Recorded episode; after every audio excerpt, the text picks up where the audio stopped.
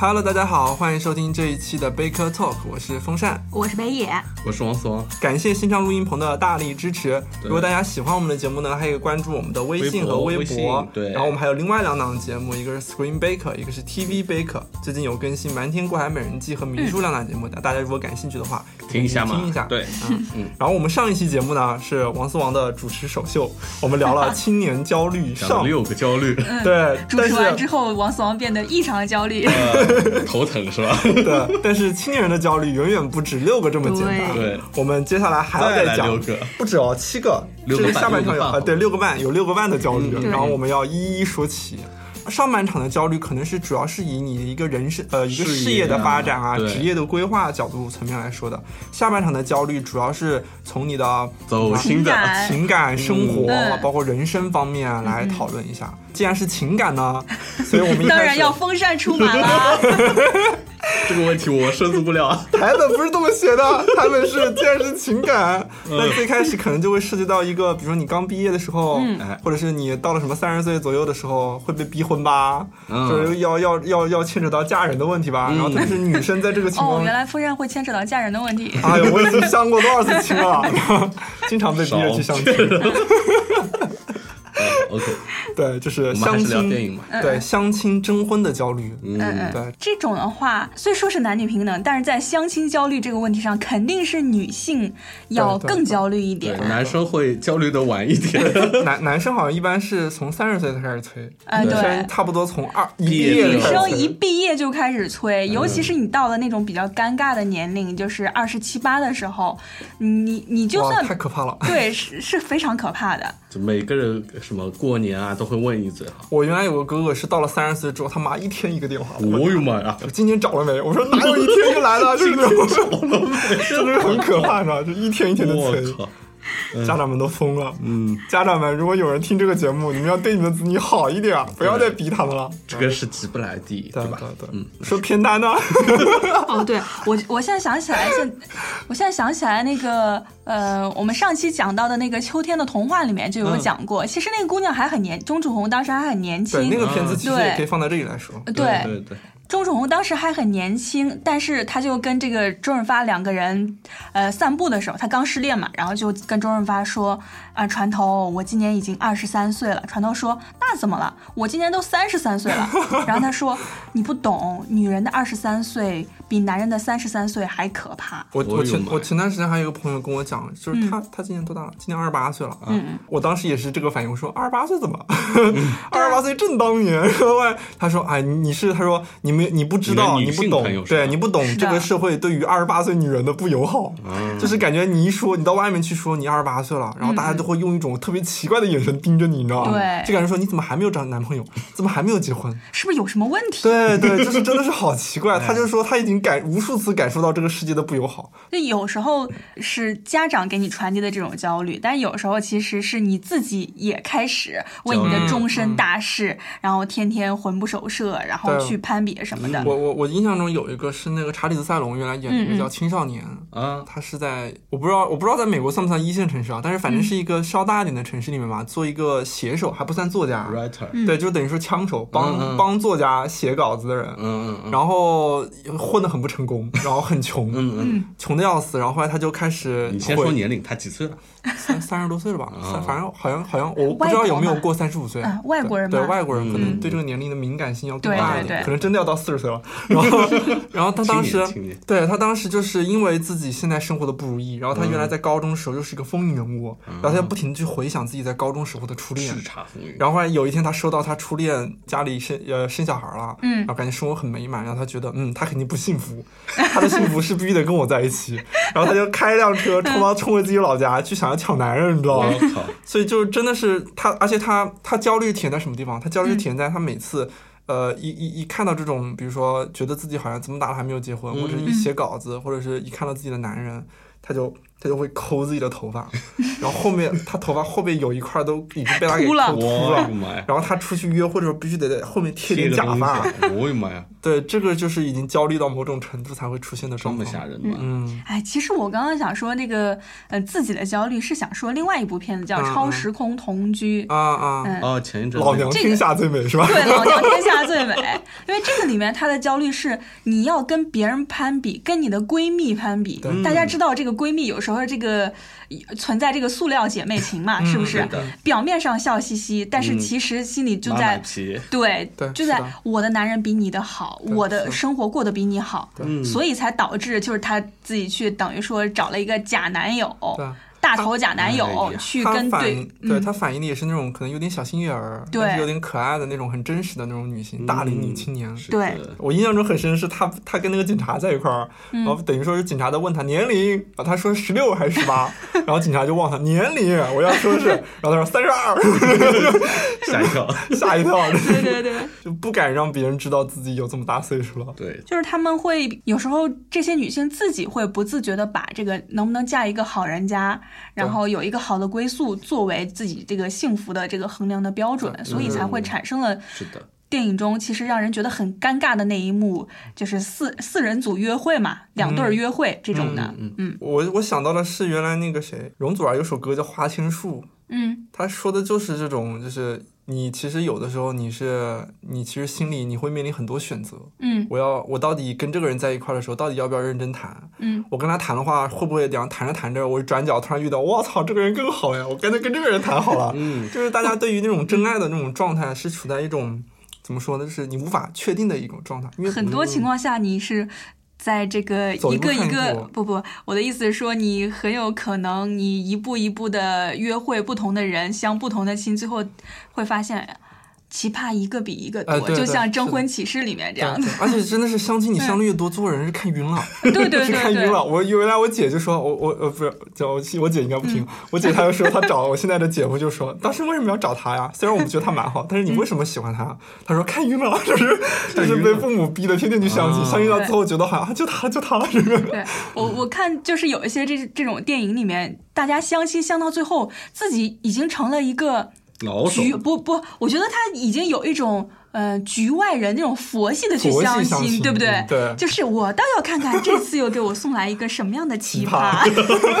就是这样微笑的看你表演这种感觉。那这这种相亲就非常的塑料了。当然，最后一般情况下，这个真爱是以一种你觉得意料不到的这种方对式出肯定现不是在相你亲的。相来的。对，肯定不是相亲相来的。 可嗯，能要不就是在身边喽，要不就是干什么的，对反正就是一直是属于那种被你忽视的那一位。嗯嗯对，就像这种，我觉得这个是可遇不可求嘛，就嗯真不是靠逼能逼得来的那种。逼婚征婚，它其实这种焦虑也反映在我刚才说那个什么对真爱的这种，嗯，不知道处于什么状态的这种探寻，对，嗯，所以以它也是一种寻找真爱的焦虑。嗯就比如说我印象中很深的有一个是在于，呃，叫叫《恋爱回旋》，也是前段时间一个嗯片子，新垣结呃衣，演打的，乒乓是吧打乒乓那个东西，他就是，呃，他喜欢上公司的一个打乒乓球的一个人了，嗯，然打后后着来结打果着打着打着，然后被他甩了，就是找嗯了那个人找了另外一个人，然后他当时等于说是对爱情很失望的一个状态下，然后回到了自己的故乡，然然后后就又等于打是出了一个男朋友是吧？对对对，等于就是，但是这个人是他一开始看不上的，他们两个就是误打嗯误打误撞的相嗯识的，然后两个人都是很讨厌他们，当然这个是个套路啊，但是他对反映的也是一种状况，就是在于有的时候那个真爱就是你真放正到你喜欢面一个人前放到你面前，你看不见，对。就对，是视而不见，充耳不闻，然后就直到、嗯直到什么对方挑明，或者是遇到什么什么很很重要的、很重要的转折的时事情发生候之，后，你才突然眼睛突然原来就开了天眼一样，就对是原来他才是真爱。有时候是视而不见，有时候我觉得是更明确的一种拒绝。对。我觉得在《单身指南》这个片子里面，就是，嗯，她女女主的这个姐姐就已经三十多岁了，一个、嗯我记得是一个女医生嘛，嗯，然后就是这个时候有一个小鲜肉对她特别好，特别好，但是她根本不相信嗯对啊说对嗯啊男人会对对我这么好，她总觉得这里面肯定是要出什么问题的，嗯对嗯她那反倒或许会有点对像她反倒会拒绝这个男人。嗯嗯嗯，真爱是不是存在？就是另外一个片子嗯《嗯生活残骸》里面，不是那个艾米舒默她演的那个角色是从小她爸爸妈妈是就就离离婚了婚了对，然后他就觉不得相信爱情，呃对，对吧？没有婚姻这回事儿，没有爱情这回事儿，对所以他后来就是一直就是约炮约炮，只走肾不走心的嘛。对然后最后是遇到了这个大好人的这个男主，嗯嗯，他也是这种说我不相信会有真爱出现，他一直反倒是在拒绝这个男人。就、我觉得这种情况下，女性是一种。觉得自己不配得到真爱，其实是对自己的一种否认，对自己本身价值的一种否认。嗯对真爱这这种事情的一种怀疑态度，跟自己的这种自我否认，它是相辅相成的。我突然想到一个是那个之前那个朱莉亚·罗伯茨演那个片子，我忘了那三个单词的顺序是什么了，反正有一个是 eat，有一个是 pray，有一个是 love，eat 呃饭 love 岛爱 pray，呃饭岛爱，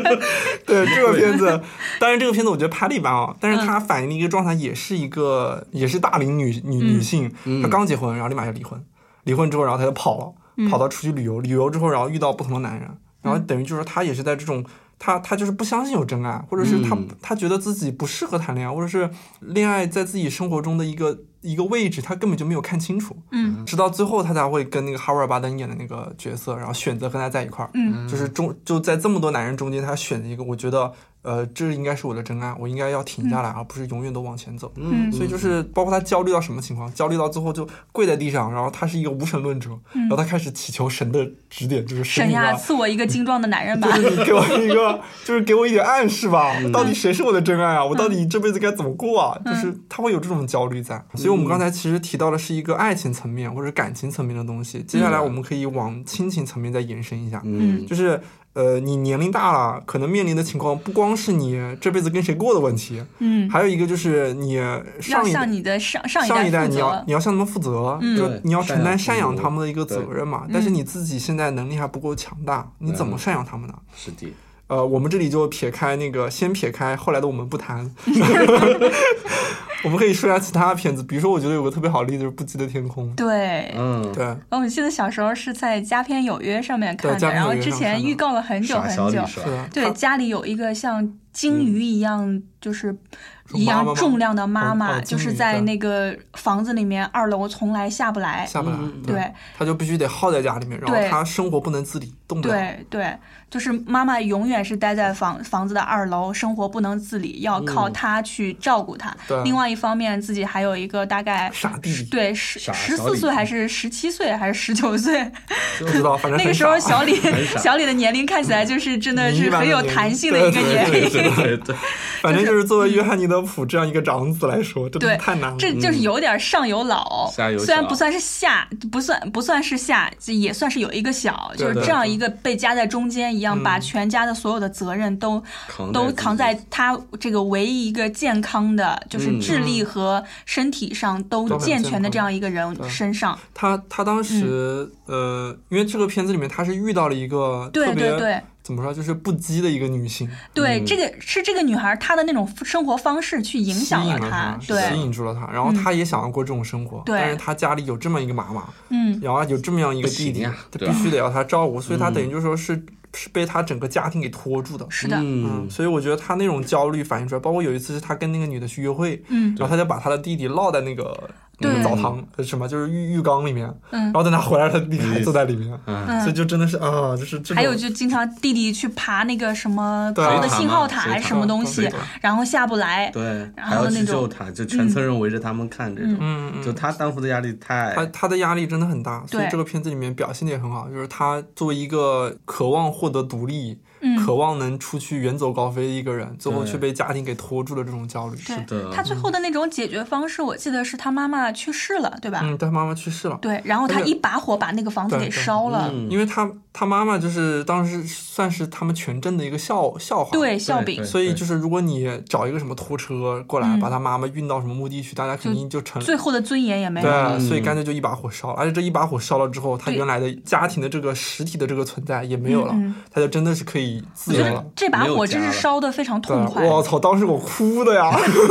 那把火烧的我，我操，哭嗯对瘫了。，最后是带着哎小李远走高飞 了。对对对，就这这真的是人彻底的就自由解放了。对对对就除了这个片子之外，我还想到另外一个片子，叫《在人生的另一边》，嗯就是阿金的导演的一个片子。然后这个片子里面它是群戏嘛，嗯里面有涉及到两个嗯两个故事，也都涉及到了一个赡养老人的一个问题。嗯就是你还处在一个年轻的状态，或者说你也老大不小了，嗯，然后你的呃当时是有一个儿子，然后他的父亲是他父亲找了个妓女，啊，然后后来就是他父亲还是特别吊儿郎当那种状态，然后儿子管不了的，然后儿子就是特别有心无力的那种很焦虑的状态。还有一种是一个一个女生，嗯然后她是年很年轻，然后她她是她拉拉嘛，拉拉，嗯然后后来她跟一个怎么说，像是一个反政府武装的人士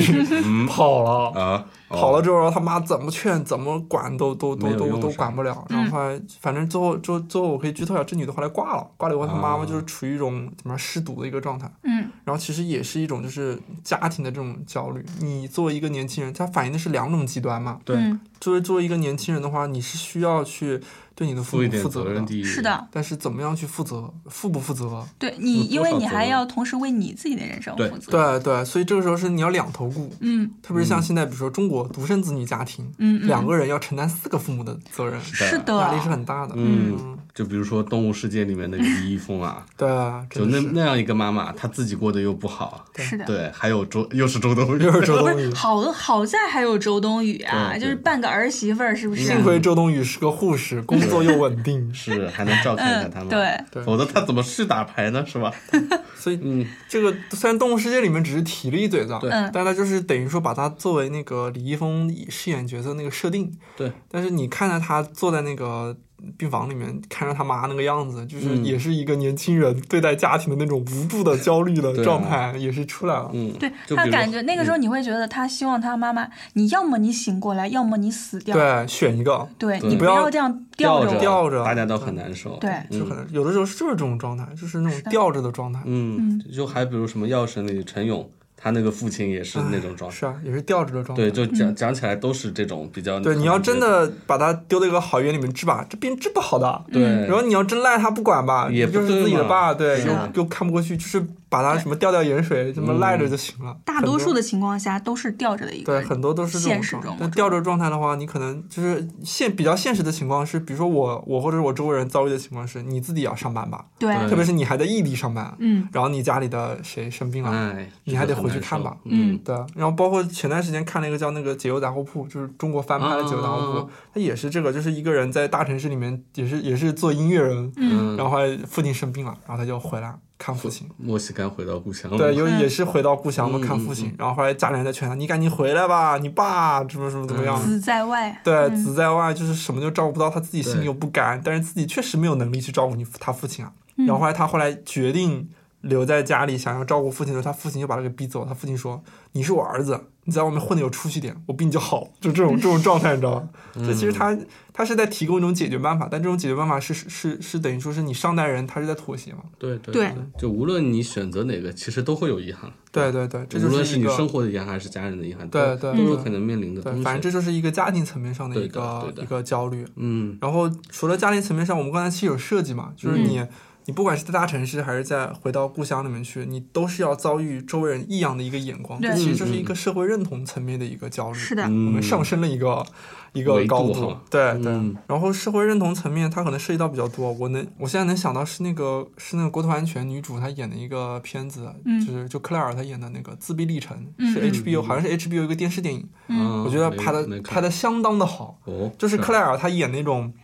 焦虑的状态，我哦觉得是大家可以看一下，就是真的是出神入化，就是她嗯能把焦虑的状态演得特别形象。啊那个讲什么的呀？她讲的是一个那个患自闭症的一个人，啊，然后他怎么说，就是在父在母亲的一个培育下，然后后来他嗯最后自己独立的出社会了。嗯，但是他出社会了之后，他还是有自闭症嘛，所以就社会上的人会很不理解他。包括他最后去做了一个什么嗯也，是他是在农场里面做一个动物学家，啊啊，啊就是用呃就专门去管牲畜的，就是用他的方法去科学的引导那些牲畜，他们建自己的农场啊，建自己的栅栏，啊怎么样能让这个农场的效率更更高更更高高效？嗯比如说，因为你像那个什么牛啊、羊啊，他们平常在引导的过程中会踩死啊，会干嘛干嘛，他就自嗯己建立一个能符合他们生理习惯的一种栅栏，可以减少他们的死亡率。哦，然后肉吃的更香，是吧？这种感觉吧。所以，但是她她这个过程是属于嗯她一个女生有自闭症，她等于就是说只身深入到了全是男一个男人社会，因为那个农场里面的社会嗯全是男生，没有一个女的。然后他进去，他进去去做这个行业的时候，所有人在劝他，你一个女生不要去了。对啊，后来就发现他，因为他女生的一个细腻，他对于动物的一个敏锐，就作为自闭症患者的一个对动物的那种敏锐的那种那种嗯观察判断吧和对观察，最后他做的比所有男生都好。嗯所以我觉得这是一个在社会认同层面上反映焦虑一个人，包括他怎么突破焦虑，这嗯，是一个处理得比较好的点然而，我想到的是一个特别凄惨的一个例子，啊。比如但是是我们这个片单上还没有。啊，你说嗯，我想到的是踏雪寻梅。哦，嗯社会认同，对你记得，我记得他那个他不是要去香港吗？嗯嗯嗯，对然后他是怎么学粤语的？他当时是听那个粤语歌，嗯，然后就是的，我记得我他也当听粤语时歌，我怎么没学会 呢？当时听的是 谁的谁的粤语歌？郑秀文还是谁的？但是嗯我记得那个歌词就是带有一点很宿命感的，就是最后当他去了那个城市之后，真的有那个歌曲里面所唱的那种孤独的，嗯然呼后应的嗯对那种呼应的感觉。然后去去了之后想做模特，然后没有做成，最后反倒是混成了一个低等的一个嗯嗯从厨妓，有点像厨妓嘛，因为他年龄还挺小的。是的，其实也可以说是在那个城市里面没有找到自己的一个位置对，对嗯然后跟整个环境是格格不入的，然后自己的身份没有得到其他人的认同。对啊他最后是在一个什么样的人身上得到了这个这种认同呢？是在另外一个底层的一个蓝领工人，嗯对，就是装货工人，，对对，最获后得认所谓的同凶凶手。嗯，是这样的，两个人在相在一起相互取暖，对，两个被社会所所抛抛弃的一个对人。对对对嗯我嗯觉得这也是一种就是无法获得社会认同的时候的一种极端的一因为种因为状人态。人就是一个群体动物嘛，嗯你需要你不管到什么环境里面去，你必须要找到自己的组织，你对不能一个人的就这么，你一个人是活不下去的，必须得有一个团体来支撑着你。对但是如果你到了一个新的环境里面去，你无法找到这种认同的话，那人就会很焦虑，很焦虑，很焦 虑。就比如说，我想到的是那个我在伊朗长大，嗯嗯，这片子就想养一个伊朗人，他他父母是为了他好，因为伊朗嗯当时的政局不太稳定嘛，他出嗯他父母国是把为他他送出到了国，美国对不是送到法国。啊，把他送到了法嗯对，就国。当时把他送到法国之后，他在法国那边就真的是特别孤独，嗯，然后就每个人屏幕看他无都像看对动物园，动物园，对，就说对哇，你是伊朗来的啊，伊朗那边怎么样啊？他们是不是打女人啊？什么你们那边女人是不是不能出门啊？就是用这种观念来看问题。嗯对对 对，但是我突然又想到另外一个叫那个羞耻，一个一个一个挪威的电视剧，第四集，它可能可能那个年龄有点小，但是它里面处理这个方式，我觉得可以提一下，就是讲那个伊斯兰人不是在欧洲那边大面积的移民嘛，嗯，然后在挪威的时候，当时挪威本地人也是望着伊斯兰的小朋友就说，你们那边是不是还有什么酷刑啊？然后后来那 个那个伊斯兰的那个女的会被特别石头酷，你知道吗？砸她说嗯，对啊，我们那边会用石头砸死人的，然后就把他给顶回去了，你知道 吗？呃，我我嗯想到我那种大学同学说，我新疆来的同学说，嗯，我们就是骑着骆驼上学， 对，就那个哦那嗯种自嘲的，对，就是这种。还有什么？我原来遇到那种从、从内蒙古过来的，啊嗯他是蒙古人，嗯， 然后我说，我就问他，你们那边是骑马上学吗？是帐篷吗？ 他说我们得我，他说我，他说他平常都看不到什么帐篷， 他好像都没有上过马，就是这种，嗯，也是属于就同了的解，对对不同的世界，不同的文化，然后你会有这种隔膜，你嗯这种陌生、好奇、善意的和恶意的这种好奇对都对会对有，都会有而且嗯这种，尤其是我们刚刚说伊，你在呃，我在伊朗长大这种是，它的这种民族差异是直接可以体现在你的外貌上对是的是的所以服装当看得出来对服装和外貌，当你跟别人站在一起的时候，你自然而然的就会被归为异类。对嗯的，所以这种这种隔膜是你无无法法抗拒的对无法抗拒的。不过说到这边，就还有那个像那个布鲁克林，嗯，她一个爱尔兰的女孩去到美国那个布鲁克林区，嗯爱尔兰嗯那个口音哦， 就是很但有识别性的对就是，但她那个是那个故事比较好玩，是她等于说布鲁克布鲁克林有一群爱尔兰人嘛，嗯，就像那个纽约会有什么意大利啊对人的对，对会有对一帮一帮的那对种，，所以他还好一点，就在他的那个怎么说牧师的帮呃那个引导下，慢慢融入到美国的生活中。嗯嗯，然后发生了一个呃比较戏剧化的事情，他姐姐去世了，他回到了爱尔兰的小镇里。嗯，这个时候他要做选择，到底是要回到北上广、布鲁克林、纽约，嗯 还是留在自己的小镇里这样一个抉择？因为涉及到民族身份啊，嗯或者涉及到一些你成长环境的一个巨大的差异，对，所以你就是会有一种困惑的地方在。对，我记得因为那个希尔莎罗南嘛，他刚嗯去的时候特别不适应，但是他每周六会去那个他牧师那里像祷告一样做嗯教堂事务，找回一点家的感觉。这对嗯，这或许对他来说会好一点。哎，我脑袋里面宗怎么教突上的然，认同，嗯，我脑袋里面突然弹出来了那个， 可能有点不切题，但是嗯我觉得还蛮切合的，就是《权力游戏》里头的那个那个那个天谁，哪，那谁个谁，谁啊？嗯章鱼家那个男的，最后被噎了那个。哦呃，grossy， 他就是这种臭老儿 臭老儿臭老儿就是这种状态嘛。嗯，两边其实对，两边都是嗯，他就是这种很严重人质嘛的，两边不是人，嗯，嗯对，社会认同的问题嘛，就是狼家觉得还是丈呃，夫，虽丈然夫家不觉得还太是贴老婆。 切， 对，但是其实也是这个意思。一个意思，嗯，我突然我还想到一个，想到一个是原来看到一个一个小说，我就我推荐给大家看，叫《山月记》。这也是一个日本的一个作家写的，然后特别特别好看。它里面讲的所有的故事都是关于社会认同的，然后会有那种有有那种历史故事，也有那种民间传说。它讲的就是你把一个人推到一个完全不同的一个社会的时候，大家是怎么看待他的，大家接不接待他，他嗯是怎么样被一步步排挤到一个边缘的状态，然后最后变成了一个老虎什么什么之类的。嗯，反正就会觉得这也是讲了一个社会认同的焦虑。嗯嗯就是我们这里我们当时讨论的时候有说，因为社会认同的焦虑有很多种，有民族啊，，对，嗯有各种各样的情况。然后我们这时候就觉得，呃，有一个东西是电影中比较常见的，然后我们嗯就决定把它给单独拎出来说一下。然后这个就是什么的焦虑呢？嗯，出柜的焦虑。 嗯，然后首推的是《喜宴》这部影片，就是哦李安拍的。赵赵文轩他他行婚是吧？没对，记错的行话，婚。对，因为说到这个出柜的焦虑，因为我想到我身边真的有这种弯朋友、嗯 弯男朋友，嗯然后就是真的会他爸妈会旁敲侧击的去问他说：“你怎么现在还没有找女朋友？你是嗯不是身体上有什么？”呃，问题你可以跟妈妈讲嘛， 但是这个问题怎么跟妈妈讲呀？对脑袋里面怎么弹跟出妈了妈无数个说？小广 嗯告。对，跟妈妈说，其实我喜欢男孩子。 这个也不太合适，对吧嗯对怎么讲得出口啊？而且也真的有身边这种朋友是真的去找了拉拉行婚，行这种婚啊情况也是存在的。嗯嗯嗯嗯对，大家现在会觉得这种情况可能是在我们比较传统的国内会有这种状况，啊但是呢，但嗯国外其实也在国外也有，一就样是在一二十啊摩门年教，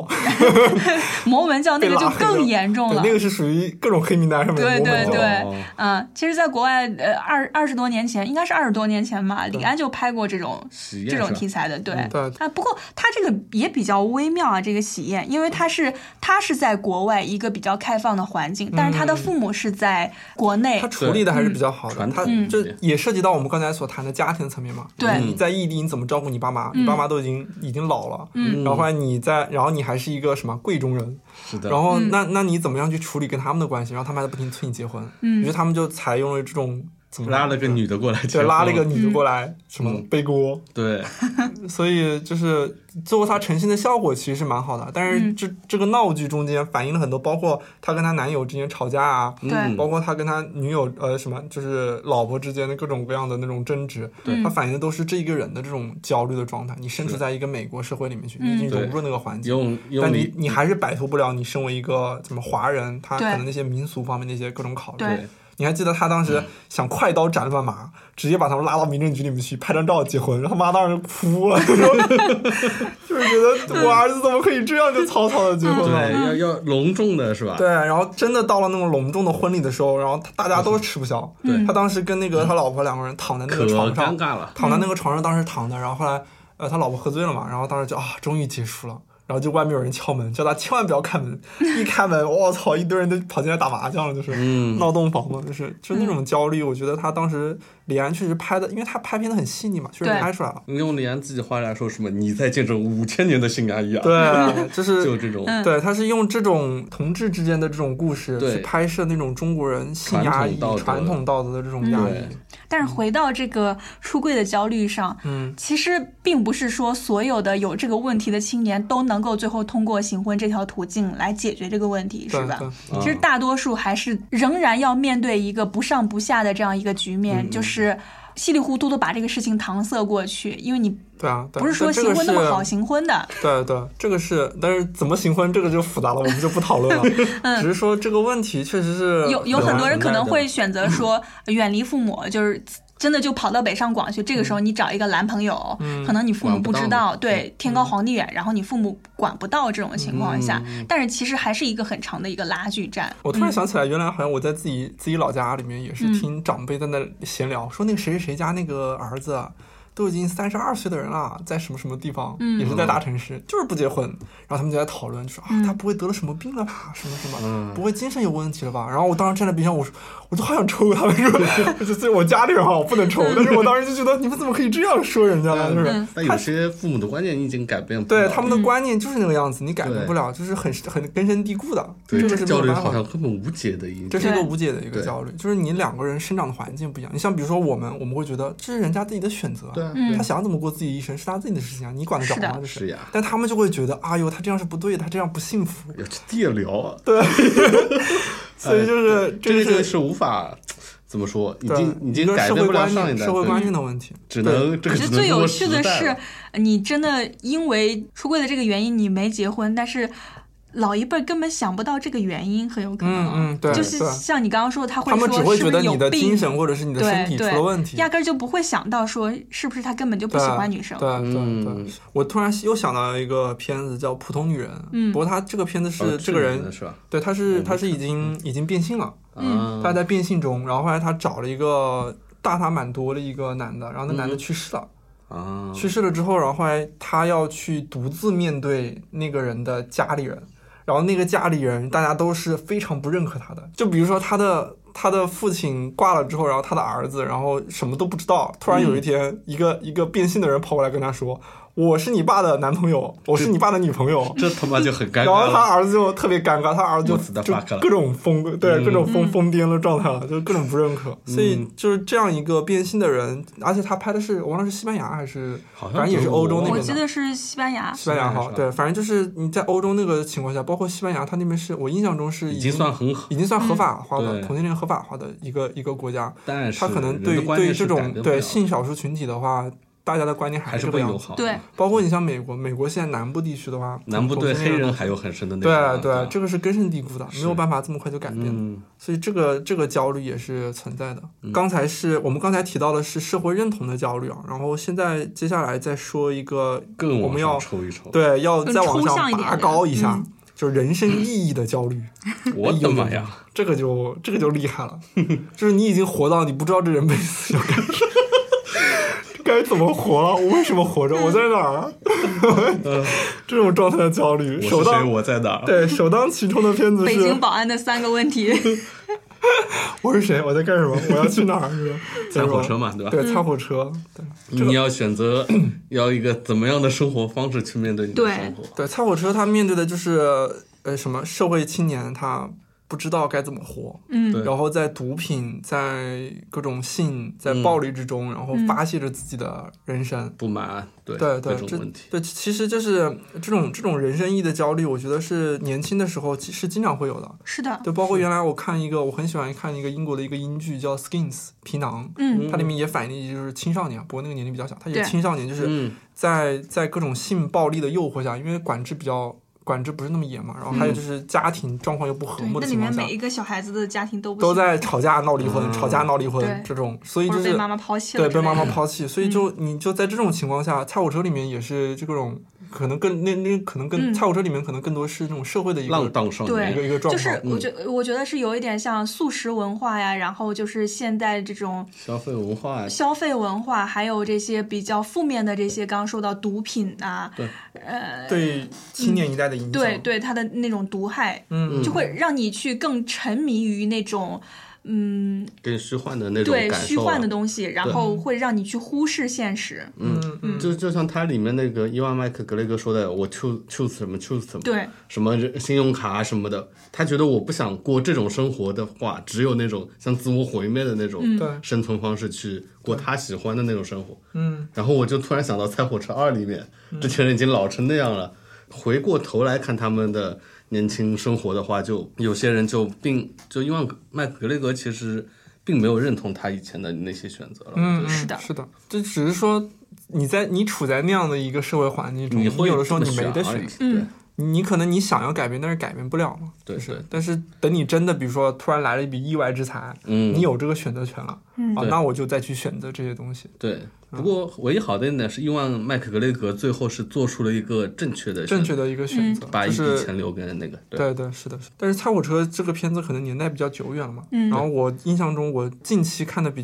较比较符合这个人生意嗯义焦虑的片子是那个日本的菅田将晖演的，叫《啊荒野》，它分前篇和后篇，我太长了非常我没有推荐看嗯大家去 看。这篇的就讲的是在近未来，就是大概三年之后的一个故事。啊就比如说日本社会可能现就陷入了一个怎么说啊一种低迷，嗯，这种低迷表现为阶级固化，然后社会上层的人，呃，包括整个社会开始嗯对年轻人有一种压榨，哦哇，三年能发生这么多事情，就是可能不是他他说的，其近实未来现在也在发生。日本那边有一代人嘛，就集聚了日本社会的极大的那个财富、权力，嗯，然后然后他们就利用这种财嗯财富与与这样的权利，就是不停的为他为他们那代人所用。就他们年轻的时候，有一片呃那个什么，就是城市里面有一个特别繁华的地方是夜总会，他们就进去玩。等他们老了，那个地方被改造成了养老院。嗯，然后他们就还推动了整个社会，颁布了一个什么，叫是反正就是一个青年的一个什么服务的一个法案。年轻人出社会之后，你要去养老院服务照顾老人，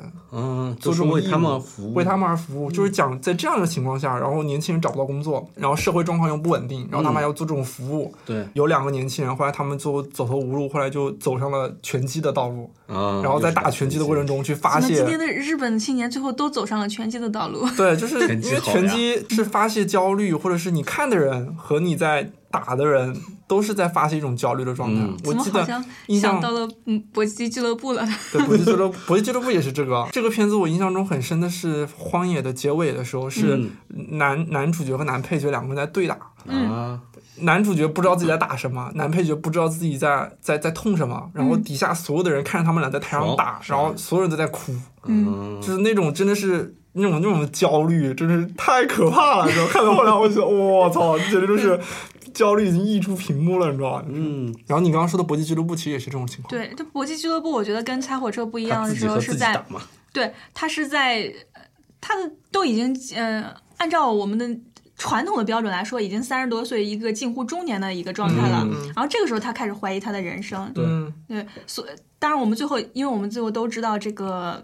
所布拉谓德他皮遇到的特这个布对拉德皮特，其实是是他他自的己的自己的另另一半，另另外一种潜藏的那种不满和怀疑。嗯对对吧？就是他对现实的不满，最后造就了另外一个人格，对然后造这就了人另外一个格人成为了格一个搏击的形式，跟对他自己做他抗其实在衡，打自己嘛，对，对，嗯嗯，然后最后大厦崩塌了，对，所以，以他的这种焦虑是一种非常内化的一种形式展对现出来的。嗯嗯嗯嗯，他的这种所谓的这个拳击，其实是他自己在内心的这种挣扎、纠结、发泄。嗯嗯，那你这么一说，我想到那个塔利，就那个塔利不符合我们这个年龄设计啊，她是一个家庭主妇，但是她她这个片子也是，她找了一个保姆，嗯，然后来分担自己作为家庭主主妇的那种焦虑，她照顾波兰，然后她把自己整个人怎么照顾照顾着自己整个人都毁掉了，嗯，然后后来那个保姆来了之后，她的生活一下子变得如鱼得水，然后一下子全恢复了秩序，然后直到最后，然后她倒了。倒了嗯才发现，然后那个保姆是他自己想象的一个人嗯格，是他自己白天该该干什么哦干什么，晚上的时候，然后就照顾，